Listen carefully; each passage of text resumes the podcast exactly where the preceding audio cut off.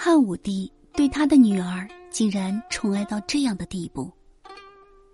作为汉武帝和卫子夫的长女，卫长公主得到的宠爱超过了其他任何同辈。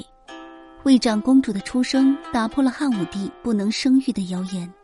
刘彻自七岁做太子九年，即位二年，一直无子。卫长公主出生之后，让汉武帝甚为喜悦。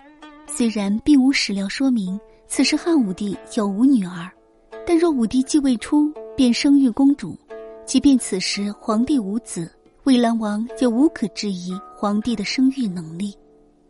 而此时汉武帝未满十八岁，卫子夫的怀孕证明了汉武帝并非不能生育，或许这是卫子夫怀孕后尊宠日隆的原因，也不难得知魏长公主出生后。汉武帝为何对长女尤为宠爱？在西汉时，皇帝的女儿称公主，姐妹称长公主，姑姑称大长公主。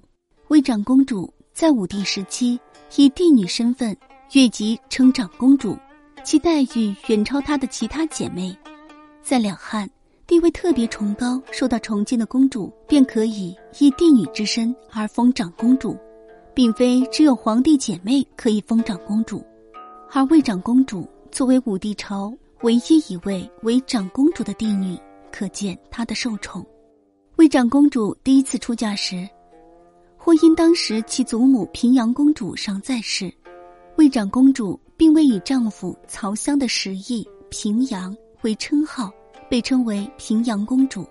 公主自己的实意尚未记名，武帝将公主实意改名为当立。魏长公主又号当地公主，